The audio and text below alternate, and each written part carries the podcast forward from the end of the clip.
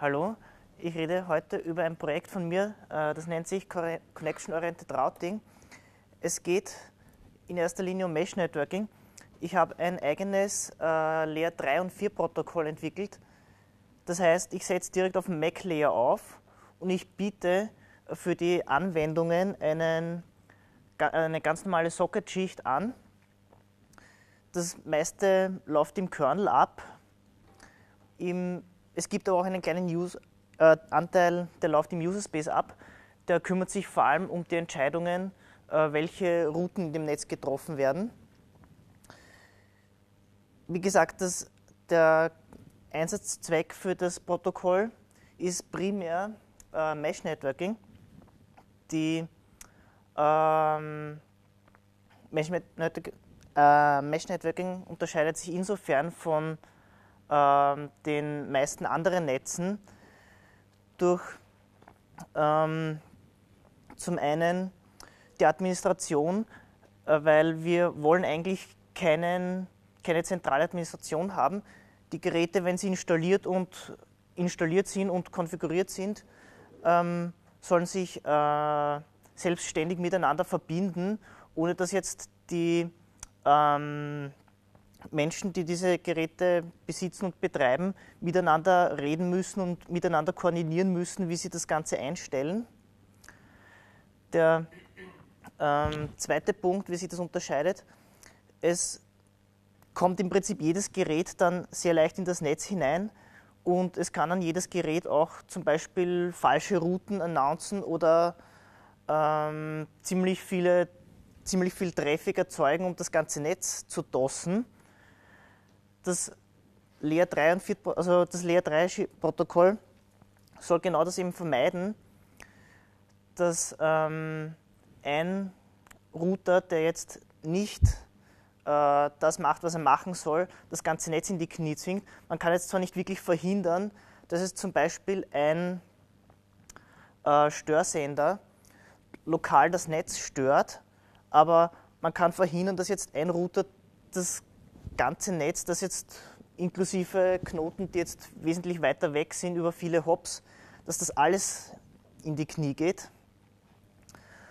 Und der dritte Punkt, wie sich Mesh Network unterscheidet, zum einen die Performance, weil ähm, es bedeutet in diesem Fall eigentlich etwas wesentlich anderes, nämlich wir müssen schauen, äh, wie wir die Bandbreite, die uns zur Verfügung steht, Effizienz ausnutzen können. Wir können jetzt nicht einfach sagen, okay, wir erhöhen die Bandbreite, die uns zur Verfügung steht und ähm, schauen einfach, dass das Routing möglichst wenig CPU-Zeit verbratet, sondern ähm, die Bandbreite, die ist limitiert durch die Interfaces, die uns zur Verfügung stehen und wesentlich knapper als die CPU und wir müssen schauen, dass selbst wenn die Bandbreite jetzt knapp wird und wenn viele Benutzer gleichzeitig das Netz benutzen wollen, dass die Performance für jeden Einzelnen dann so gut wie möglich im Prinzip bleibt.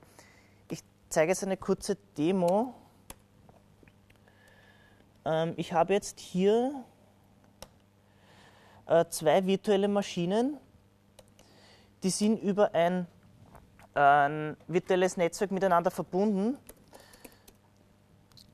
und ich habe jetzt hier einen Routing, also den Routing-Prozess. Zum Starten braucht er jetzt erst einmal einen Parameter, also mit seiner Adresse.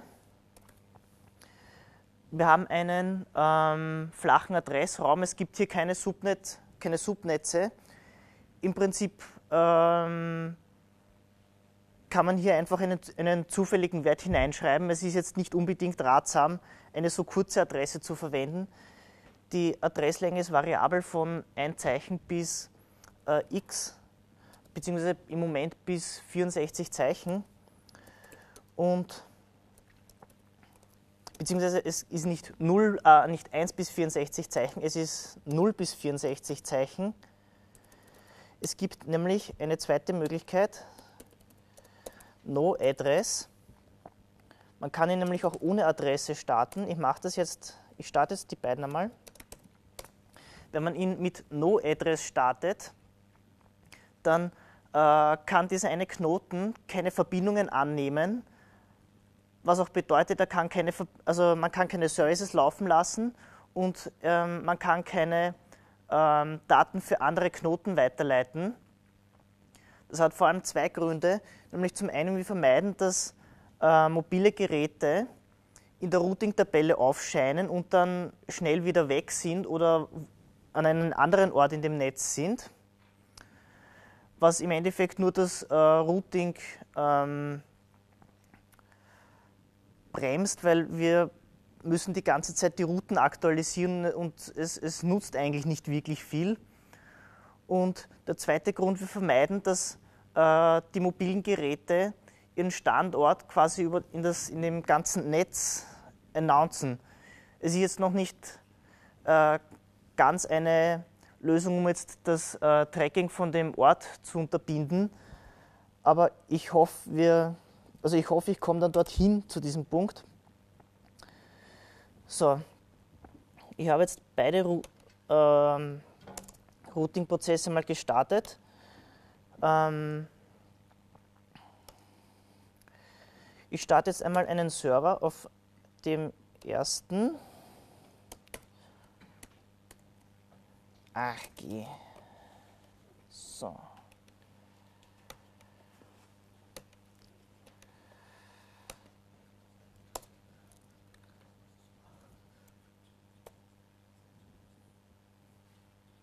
Ist da jetzt?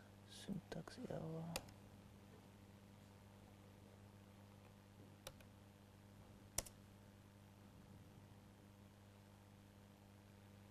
Okay. Das ist interessant.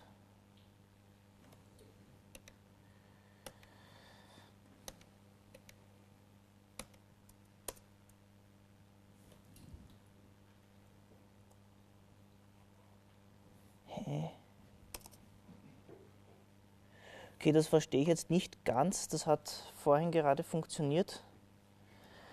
Ähm, auf jeden Fall, äh, man kann ganz normal einen Server-Socket aufmachen und danach sich mit dem Client-Socket hinverbinden.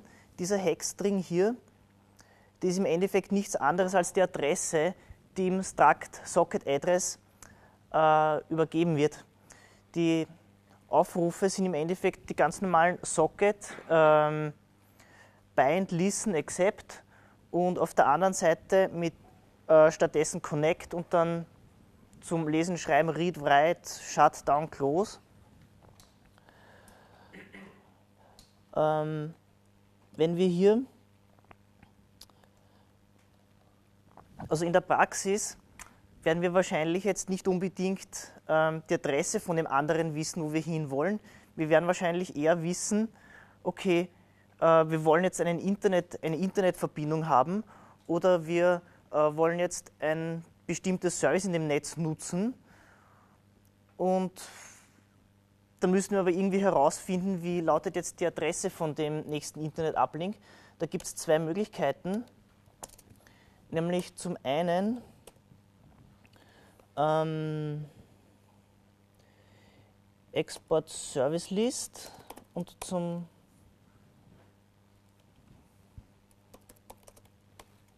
Ach.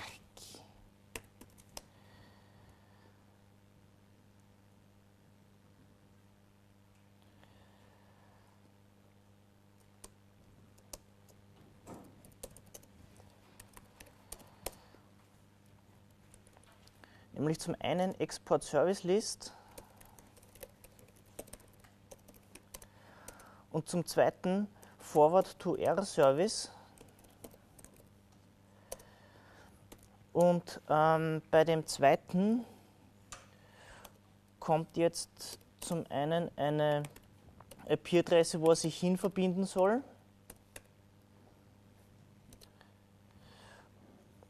Mit Port und den Port im, in dem Core-Netzwerk.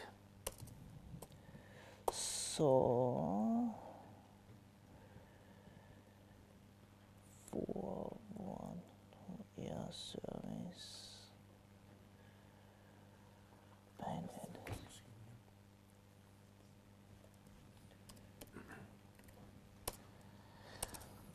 Das For-to-Air-Service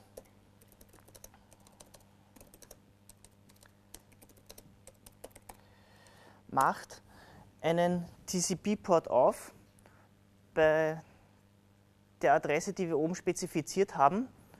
Und wenn eine Verbindung hier hineinkommt, wird eine Verbindung zum nächsten äh, Service mit dem Port 10 aufgerufen.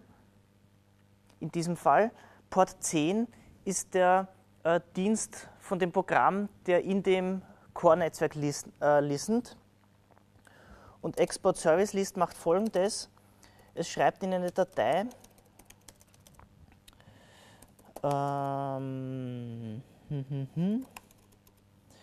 in eine Datei hinaus, welche Dienste es gibt. Wenn ich den Dienst starten hätte können, dann würde hier jetzt ein Eintrag drinnen stehen mit äh, der Core-Adresse, dem Port und der Metrik von diesem Dienst.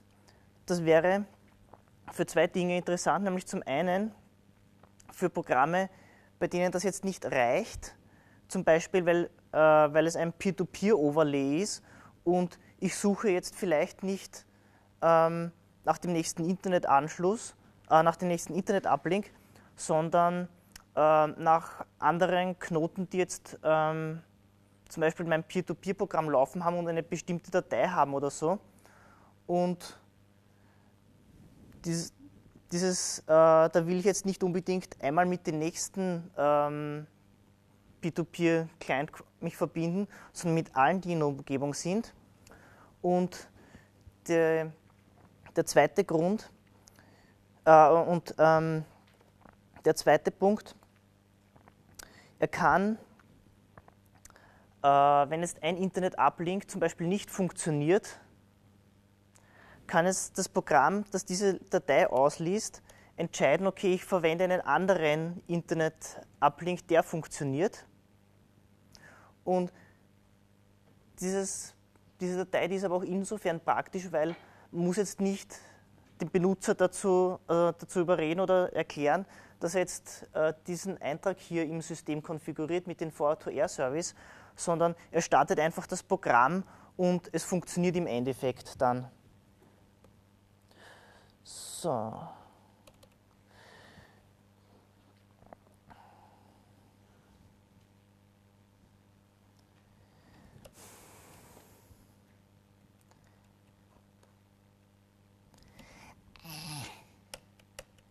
Was ist da jetzt?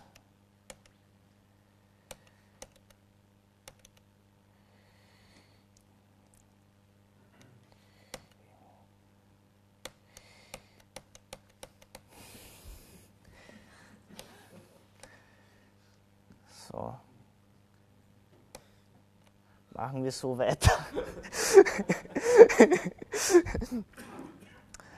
ähm, wenn ich den Routing-Prozess starte, ähm, was passiert hier? Das erste, was passiert, es äh, sagt dem Kernel, er, will, er soll anfangen, das äh, Core-Netz in Betrieb zu nehmen. Der Kernel fängt jetzt an, eine Neighbor-Discovery zu machen und schickt Broadcasts raus, schaut, welche Nachbarn sind in der näheren Umgebung und pinkt die an und tragt die dann in die, in die lokale Liste mit den Nachbarn ein. Danach wartet der Routing-Prozess eine Zeit lang und ähm, wird dann anfangen, äh, die Netztopologie sich anzuschauen. Dafür hat er im Wesentlichen äh, einen, einen äh, verwendet einen Command-Interpreter, der im Kernel drinnen ist. Der hat vier Befehle. Zum einen, er kann eine Liste mit den Nachbarn anfordern er kann eine Liste mit den Services anfordern, die äh, also auf dem Rechner, auf dem der Command-Interpreter läuft, gerade laufen. Zum Beispiel, um diese ähm, Service-List-Datei zu erstellen. Er kann ähm, einen Befehl absetzen, um sich zu einem Nachbarn zu verbinden. Wenn er diesen Befehl absetzt, ist der Routing-Prozess mit dem Command-Interpreter verbunden, der auf dem Nachbarn läuft und kann er nachher die ersten zwei Befehle zum Beispiel absetzen, um die Nachbarn und die Services ähm, sich auflisten zu lassen, die auf diesen Nachbarn laufen. Und er kann dann auch wieder weitere Connect-to-Neighbor-Requests absetzen und ist dann mit noch einen Nachbarn weiter verbunden. Und auf diese Art und Weise kann er die ganze Netztopologie im Endeffekt äh, entdecken. Und beim Aufbau der Verbindung setzt er im Wesentlichen nur eine Reihe von Connect-to-Neighbor-Requests ab und dann am Ende einen Connect-to-Port-Request. Dann ist ähm, dann ist er nachher mit dem User, also mit dem äh, Serverprozess, der auf dem Zielhost läuft, verbunden und der Client und der Serverprozess kann dann reden. Das Ganze nennt sich im Prinzip Source Routing, sprich äh, der Client entscheidet die Route und nicht die Router entscheiden den nächsten Hop. Das hat zwei Gründe. Zum einen, oder das hat mehrere Gründe, nämlich zum einen, der Client weiß immer oder er bekommt immer mit, wenn es einen Fehler gibt und kann eine andere Route wählen. Damit kann zum Beispiel ein Router jetzt nicht mehr äh, einfach Verbindungen droppen und ähm, damit Störungen auslösen, sondern das Netzwerk würde einfach einen, eine andere Route wählen. Und es ist aber auch eine, auch eine wesentliche Flexibilität drin. Also ich kann zum Beispiel sagen als Client, ähm, mir ist jetzt Bandbreite wichtig und Latenzzeit, das ist jetzt nicht so wichtig, nehme ich eine Route, die, zum, die mir viel Bandbreite bietet. Und im Endeffekt kann man das Ganze dann auch, auch in Onion Routing ausbauen. Es würde jetzt nicht wirklich eine Anonymität ähm, bringen, weil das Netzwerk ist dafür einfach zu klein. Das kann im, im Extremfall sein, es gibt jetzt hier äh, einen Access Point und einen Client, da ist vollkommen irrelevant, was für ein Protokoll zwischen diesen beiden ähm, Geräten läuft. Es, es, wird nie eine Anonymität rauskommen. Das Netz das muss relativ groß sein, damit eine Anonymität rauskommt. Das, ähm, da gibt es Projekte wie zum Beispiel Tor, die machen das im Internet. Und ähm, wer Anonymität will, der soll sie auch gerne verwenden, aber es, es, es bringt hier in dem Fall nichts, ein Onion-Routing oder eine den Versuch einzubauen, hier eine Anonymität zu, äh, zu generieren, weil das, das wird nicht wirklich funktionieren. Das hat aber andere Vorteile, wenn man hier Onion Routing einführen würd, würde, nämlich zum einen, die einzelnen Router, die würden wesentlich weniger Informationen sehen und könnten damit zum Beispiel keine spezifischen äh, Verbindungen blocken und sie könnten auch jetzt nicht einen anderen äh, Router Man in der Mitteln und damit den Client eine falsche, einen falschen Eindruck davon geben, wie, wie das Netz im Endeffekt ausschaut. So. Auf einer Schicht tiefer, ich mache im Wesentlichen das, was TCP End-to-End -End macht, mache ich zwischen zwei Hosts. Das heißt, Pakete, die verloren gehen, die werden sofort wiederhergestellt, end-zu-end. Ähm, Gibt es in dem Sinne nicht wirklich eine Fehlerkorrektur und auch nicht wirklich eine Flow-Korrektur. Das passiert alles immer zwischen zwei Hosts. Es hat vor allem auch den Vorteil, ähm, dass man die Paketgröße dynamisch verändern kann, weil ein, eine schlechte Wi-Fi-Verbindung zum Beispiel ähm, ist relativ langsam, wenn ich da große Pakete durchschicke, habe ich zum einen sehr schnell einen hohen Paketverlust und zum zweiten sehr viel Latenz in dem Netz. Da will ich eher kleine Pakete haben und bei einer schnellen Verbindung will ich eher große Pakete haben, weil ähm, kleine Pakete würden sehr viel Overhead erzeugen beim äh, Aushandeln von dem Netzzugriff, weil, weil es darf immer nur einer gleichzeitig senden und nicht, und nicht mehrere. Und wenn jetzt einer etwas länger redet, dann ist der Overhead etwas kleiner dadurch auch.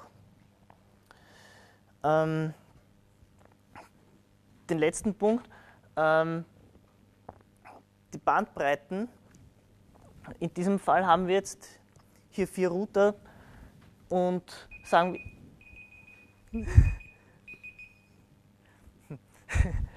diesem Fall haben wir jetzt hier vier Router.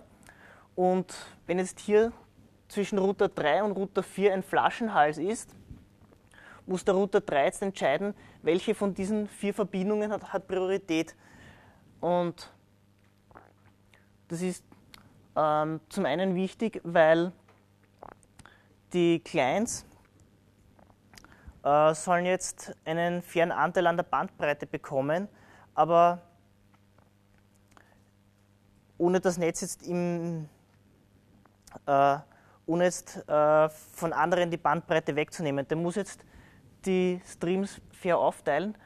Jetzt stellt sich die Frage, wie schaut das aus? Also allen vier Verbindungen dieselbe Bandbreite zu geben, ähm, wäre vielleicht ein bisschen unfair für den Router 1, aber jetzt den Router 1, also diese eine Verbindung von dem Router 1 50% der Bandbreite zu geben und diesen drei Verbindungen von Router 2 jetzt 16% zu geben.